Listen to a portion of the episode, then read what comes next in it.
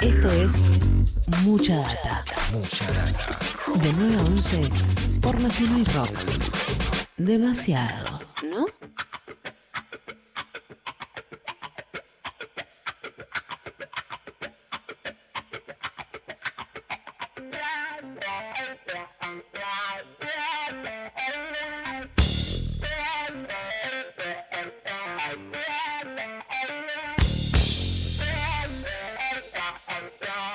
Muy bien, 10 de la mañana, 10 minutos. Me crucé en esta semana en las redes sociales, eh, en donde lo sigo, ¿no? Con unas cosas que está publicando Andrés Mayo respecto de un evento que va a suceder mañana en YouTube directamente, ¿no? Abierto para, para verlo ahí, que se llama Grabando el Rock Argentino. Esto es mañana a partir de las 3 de la tarde hora argentina, con una cantidad enorme de actores muy importantes del universo de la grabación musical de, nuestro país. Andrés Mayo es uno de los más importantes, eh, sin duda, ¿no? de, este, de este universo, además de un gestor cultural muy interesante.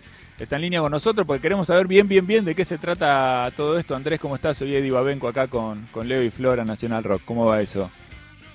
Hola Eddie, hola chicos, ¿cómo andan? Bueno, bien, bien, gracias por, gracias por atendernos. Contanos este quilombo que armaste para, para, mañana, porque así como en el cartel parece alucinante, son un montón de, personalidades, digamos, de las consolas y del sonido y de la producción musical asociadas a un montón de los trabajos que, fueron haciendo a lo largo de su vida, analizando ¿no? el trabajo de grandes artistas como Spinetta, Fito, Los Redondos, Vicentico, Divididos, esto que está sonando de fondo. Bueno, eh, está bueno, está bueno a priori, contame bien de qué se trata. Mira, em, la idea es poner en un mismo panel eh, a debatir, justamente, vos lo dijiste recién, a 10 de los mejores representantes de, nuestro, de nuestra industria, porque son gran parte de la gente que, por la cual pasó el rock argentino de los últimos años. Y yo creo que a partir de haber hecho esto muchas veces con, distintos eh, enfoques, creo que lo que se va a armar mañana va a estar buenísimo, básicamente por ese, ese cambio de opiniones y esas eh, distintas como corrientes que, tiene, que trae cada uno. Digamos, eh, por ejemplo, Mario Breuer, que es uno de los como iniciadores de esto en los años 80, en, Panda, desde Charlie García en adelante, eh, tiene toda una data que seguramente va a ser complementaria a la que puede tener, no sé, Facu Rodríguez, que a lo mejor en los últimos años entró completamente de lleno con eh, bandas de rock conocidísimas, hizo discos como, no sé, el de David Lebón, últimamente ganador de Gardel, etc. Y que tiene unos cuantos años menos que Mario, pero como, como experiencias complementarias. Me parece muy interesante esa visión de, varios, no hablando al mismo tiempo, esperemos, pero sí que cada uno pueda complementar la visión del otro. Entonces cada uno va a mostrar una mezcla, o sea, una canción en la que trabajó, de un disco en el que grabó, por ejemplo, Guido Nissenson va a presentar Honestidad Brutal, eh, y, a partir de eso se va a generar como preguntas y comentarios de los demás, y cada uno así va a ir avanzando sobre la base de lo que hizo o lo más importante que haya hecho en su trayectoria. Parece que va a estar buenísimo. Te pregunta acá, Leo. te quería preguntar. Sí. Sí, ¿qué tal? ¿Cómo andas, Andrés? Te quería preguntar si vos les, asignaste a cada uno de ellos eh, el artista o lo eligieron ellos, porque pienso, por ejemplo, en Breuer, que es, casi imposible asignarle un artista en particular porque grabó prácticamente todo, todo el rock argentino. Claro, hay, hay muchos de ellos que tenían varias bandas para elegir, varios artistas muy importantes, y la elección fue de cada uno. Yo eso no lo, no, lo impuse.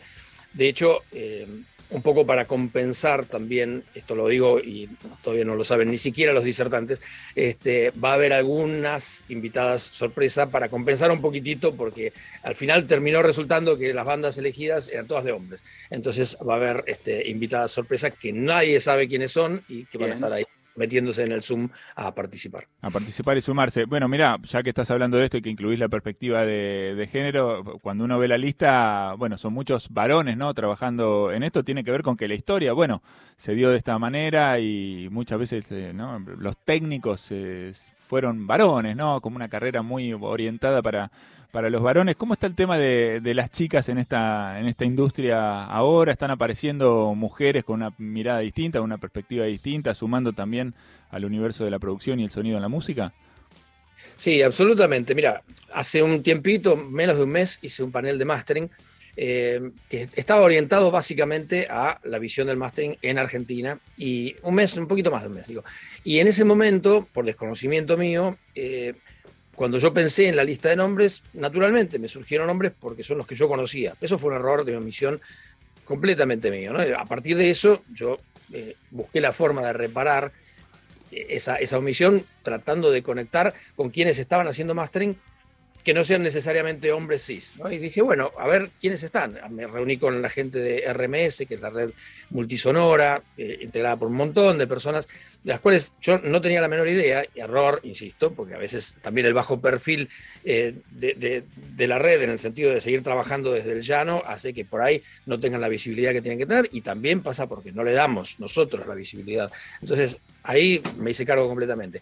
Cuando llegó este momento de armar un panel de, del rock argentino fundacional, digamos, de los 80 en adelante, eh, la verdad que no, ahí yo no quería caer en esto de decir, tenemos que incluir una mujer que haya grabado el rock argentino porque, porque sea mujer. Me parecía que ahí, eh, más allá de que sé que me van a pegar con todo y lo entiendo, porque también después hay distintas miradas sobre eso y me parece totalmente razonable que las haya, pero iba a llegar al punto de decir, a ver, en los 80, 90 y 2000, honestamente no conozco mujeres que hayan grabado el rock argentino.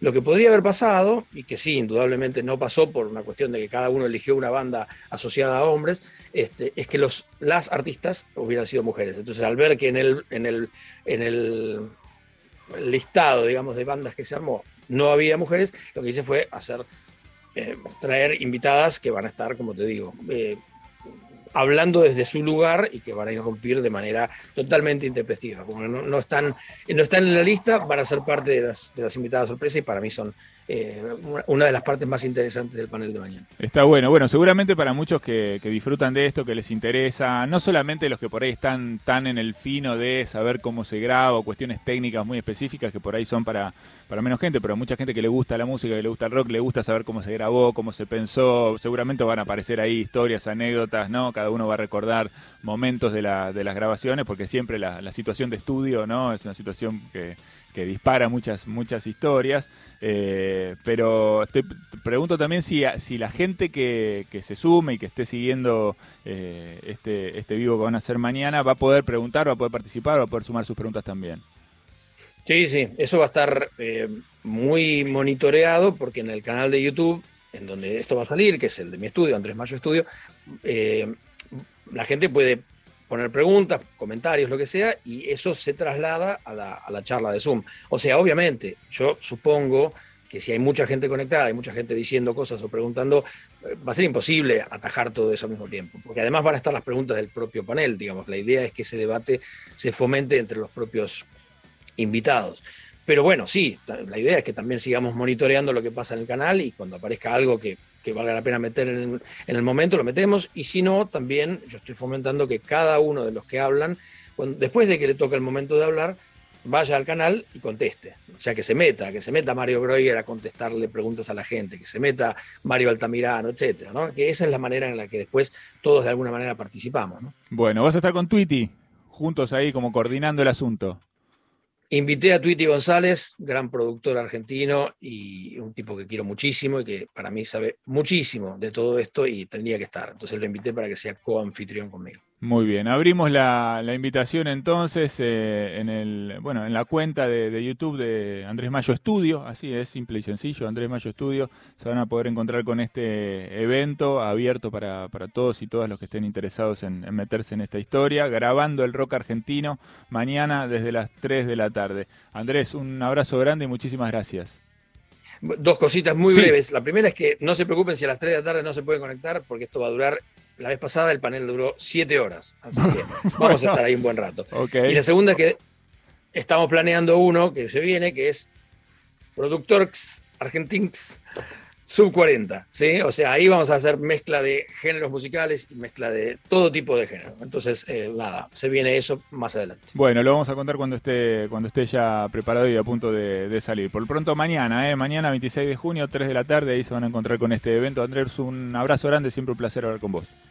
Igualmente, muchísimas gracias a todos. Un saludo. Andrés Mayo, entonces, una de las figuras centrales del mundo de la grabación y de la producción musical en la Argentina, contándonos acerca de este evento mañana en vivo en YouTube.